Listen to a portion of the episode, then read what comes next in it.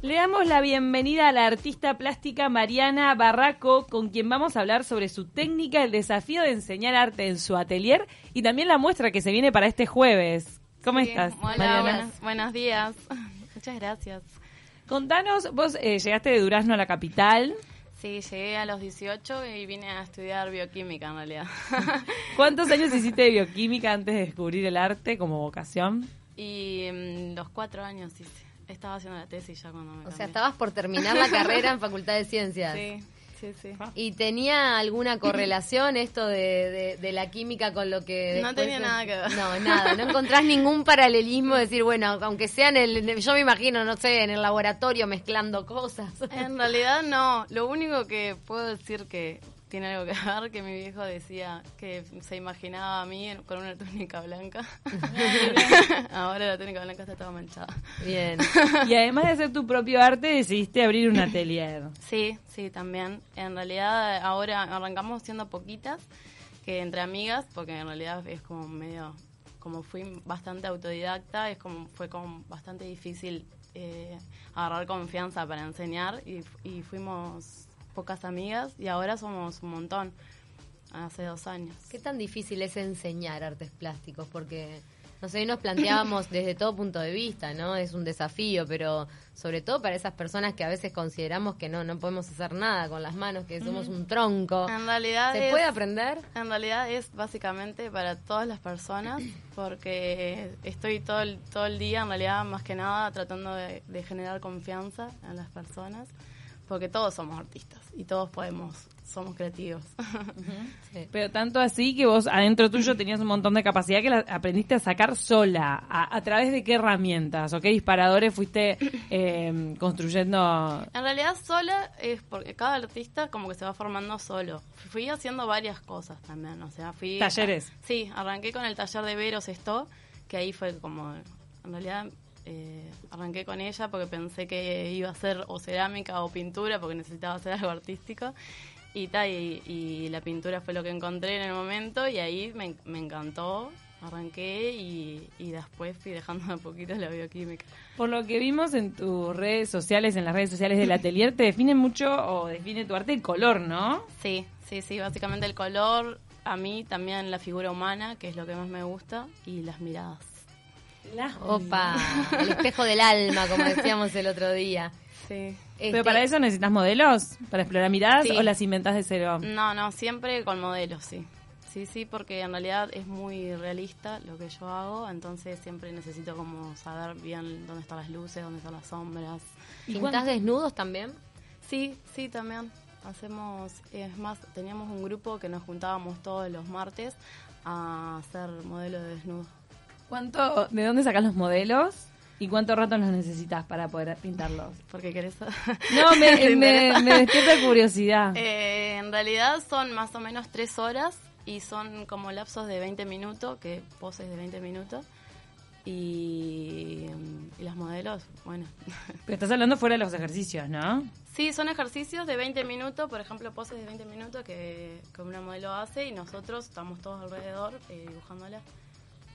O sea que tiene que aguantar en una pose, pero que una pose de pilate de yoga o una No, pose las común. poses- las imagínate. poses son 20 cómodas, minutos de plancha, imagínate. Te morís. Nani. Te morís. Las poses generalmente son tranquis. ¿Y es difícil encontrar personas dispuestas a desnudarse para hacer un desnudo artístico, para bueno para posar? Eh, sí y no tanto, Mm. en realidad, porque ta, más o menos te manejas con los mismos modelos que, está, que, que sabes que están. Claro. Contanos cómo va a ser la muestra que, que organizan para esta semana, para el jueves.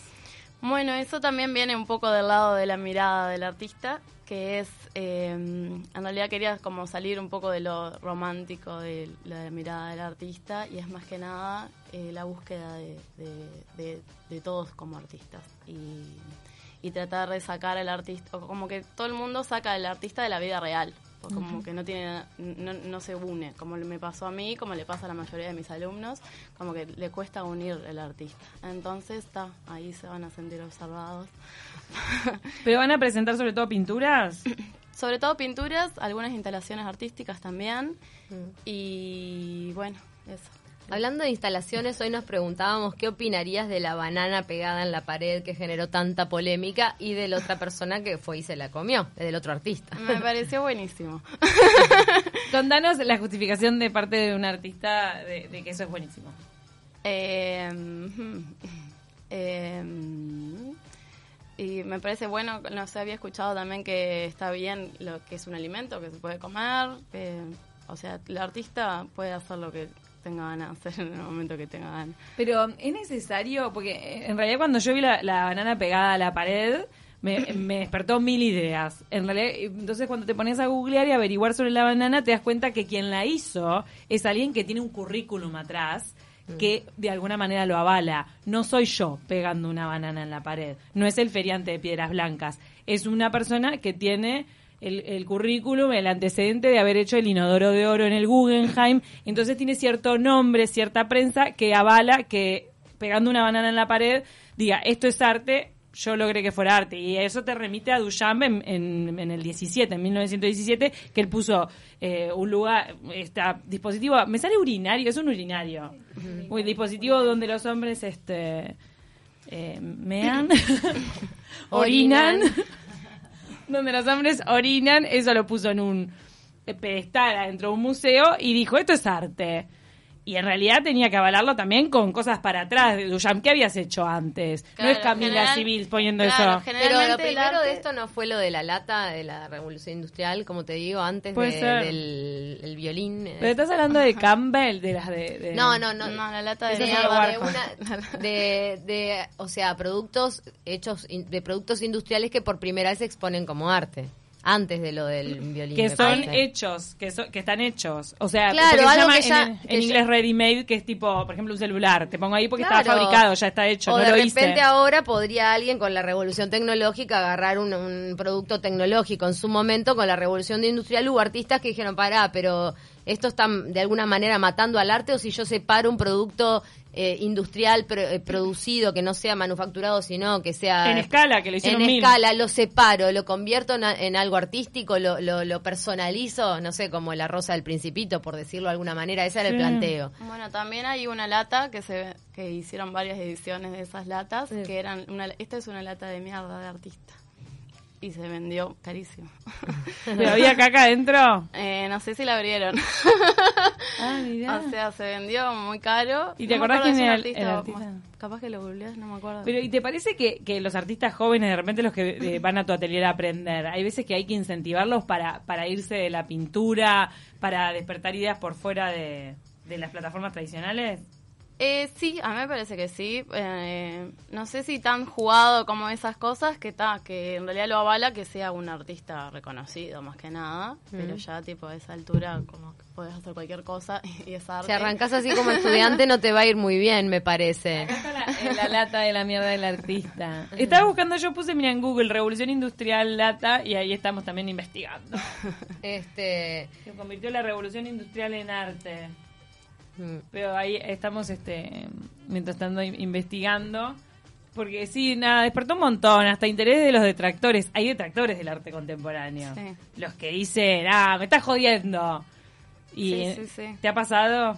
Sí, obvio. En realidad, en realidad sí. Igual el arte es como muy muy complejo porque a, mí por ejemplo me pasa con los con los alumnos todos los días. Hay personas que están pintando algo y dicen pa esto está de más y de repente a vos no te gusta mucho o a mí me ha pasado estoy pintando algo que no me gusta o está sin terminar y dicen no no está genial como lo contrario. Tipo de repente tipo es algo que te llevó mucho laburo que decís ta esta es mi obra maestra y a nadie le gusta. ¿Siempre, ¿Siempre busca interpelar el arte de alguna manera o es solo expresar lo que siente el artista? Para mí el artista se tiene que sentir conforme con lo que está haciendo. O sea, eso es lo principal, tipo, y, y tiene que disfrutarlo. Para mí, y, y cada vez que estás pintando, me parece que hay como un, un desarrollo como artista también, y, y, hay, y hay muchos como emociones jugando ahí. No. Nos mandó una, una pregunta un oyente. y nos dice Gabriel. eh, Mariana, ¿tenés tatuajes? Un pintor de cuadros. ¿Se hace? Debe tener que ver con lo que pinta. No, no tengo ningún tatuaje. Tiene el lienzo, lienzo virgen. ¿Y por qué no querés? Eh, En realidad no sé, creo que es por un, por desde mis, mis padres que, que no le gustaban los tatuajes y ahí me quedó. Es más, tuve de novia un tatuador y nunca me hizo un tatuaje. Mirá. Es original ahora tener la piel así eh, limpia, me parece. Hay más gente con tatuajes que sin tatuajes. Tendríamos que hacer una encuesta. Ahora, volviendo a lo de la banana, porque me queda esto. Te decías, me, me parece bárbaro que vaya, eh, un artista puede ir, comérsela, hacer lo que sea. Pero una cosa es el propio artista y otra es intervenir en la obra de arte de otra persona. Vos, a partir de que eh, es tuya la obra, puedes hacer lo que vos Pero no fue el mismo artista el que se comió la banana, fue un Fue hombre. otro. Fue otro que se aprovechó. O sea, un hombre que es como que yo vaya y destruya tu obra de arte en un punto. También como act- como gesto artístico o acto, acto artístico lo hizo, pero era sobre la, intervenir sobre la obra de otro. Sí, sí, sí. Sí, igual hay, hay artistas que también quieren jugar un poco con eso, con a ver qué hace el público. O sea, que yo creo que es un poco también Mm. la interacción con... A mí me quedó la duda de si no estaban medios coordinados los dos. Yo te- creo que no porque creo que lo llevaron detenido. Bueno, ta, igual eso no tiene nada que ver porque puede haber sido un simulacro hasta, Hay hasta cada- ese nivel. Sí, a veces que montan tremendas ficciones. Hay que tener agallas para comerte una banana valuada en 120 mil dólares. Ya estaba vendida. En- Todo esto en Miami. Es buenísimo. La- yo hice un informe sobre las galerías de arte en Miami. De verdad, es un mundo increíble. pa- A vos te fascinaría, Cami. Hay un, reco- un circuito de galerías de arte en Miami Sí, increíble. Pero que te no es tan con- conocido como en otras ciudades. Pero te encontraste con obras de arte así. No, yo descubrí ese mundo de, de ta, cuando había las presentaciones y con la gente y como el- el- la onda de la gente que va y los cócteles y el, el- cómo es el martini con Ah, la aceituna. aceituna. Nos mandan A otra. Nos mandan otro aporte a la discusión. Es compleja este, este tema sobre el arte. Yo considero que el arte no depende de quien lo haga. Hay un crítico español que me gusta, que no me gusta mucho, pero le dice amparte a todo arte que a su criterio es falso. Mira, la definición que da de amparte es que si es algo como la banana, que no tiene un valor en sí mismo ni creativo, ya que lo pudo pensar cualquier persona, ni técnico, para mí no, no es que lo pudo pensar cualquier persona, ¿eh? pero eh, eh, te contradiciendo al crítico, ni técnico, ya que también lo puede hacer cualquiera sin estudio o dedicación, no tendría valor en sí mismo. Lo complejo es que el arte en sí es libre, entonces todo es arte y es así. Ah. Bueno, es que estamos atestiguando un momento de la muerte de- del, del concepto. Ya, ya atestiguamos la muerte del concepto de belleza, ¿no? Que es bello y que no. Yo creo fuimos. Que lo que le da, lo que le da peso en realidad, como que, que también contradigo lo que dice él, es que que no es que algo que, que pudo haberlo hecho cualquiera, sino que lo que le da peso es lo que todo el estudio del artista. No es lo mismo que casualidad que un peluquero justo que, que no, nadie, alguien que no sabe cortar el pelo te hizo un cerquillo y le quedó bien de casualidad que alguien que ya estudió y te hace un cerquillo y está bien. No Nada más que le, no. le puso el comediante y al water de oro le había puesto América, eh, que es como se le conoce a Estados Unidos en inglés. Lo complejo es que el arte en sí es libre, entonces todo es arte, y entonces dice, pero con ese criterio, todo sonido sería música, todos seríamos actores a la mínima imitación de otra persona, etcétera, y todos seríamos artistas. Me hiciste acordar con lo de la música que en, en una retrospectiva de Yoko Ono, había una salita donde te ponías unos auriculares para escuchar la música experimental de Yoko Ono, que había hecho con John Lennon.